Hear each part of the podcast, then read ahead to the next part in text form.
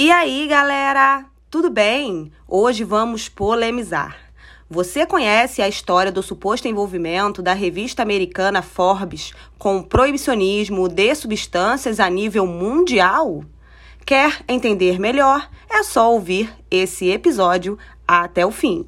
Bom, como todos já sabem, o comércio de psicotrópicos na América do Sul alcançou a casa dos bilhões de dólares na década de 80. Muita maconha, coca e até mesmo papoula eram cultivados em nosso continente. Os principais destinos dessas substâncias eram o mercado americano e o europeu, ou seja, dólar e euro. Em 1987, a Forbes, a mais conceituada revista de negócios e economia do mundo, lançou seu primeiro ranking de bilionários. Os americanos não entraram nesse primeiro ranking, pois ganharam destaque à parte na publicação. E a edição contou com apenas 90 bilionários estrangeiros.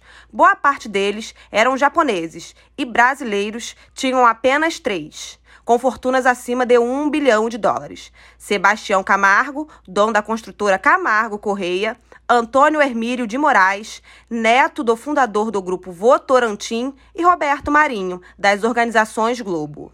Só que nessa lista figurou duas fortunas ligadas ao comércio de psicotrópicos, que juntas superavam a soma das fortunas dos três brasileiros. Pablo Escobar e seus sócios no cartel de Medellín, os irmãos Ochoa, apareceram na lista com fortunas maiores que 2 bilhões de dólares. Na América Latina, somente eles contabilizavam todo esse valor. E Pablo se manteve na lista de bilionários até o ano de sua morte, 1993.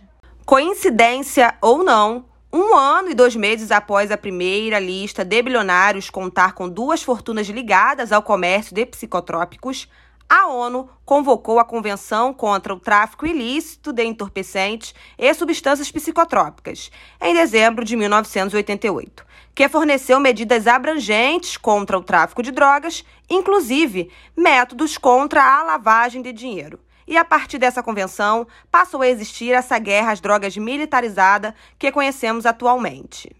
O Brasil foi um dos países signatários da convenção, ou seja, aceitou aplicar em sua legislação o que determinava o tratado, que deu origem à Lei de Lavagem de Dinheiro de 1998 e a primeira versão do texto mencionava diretamente a repressão contra o dinheiro proveniente do comércio de substâncias psicotrópicas.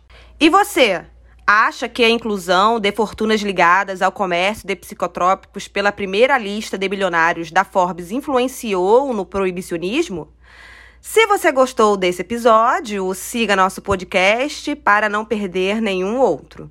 Até a próxima!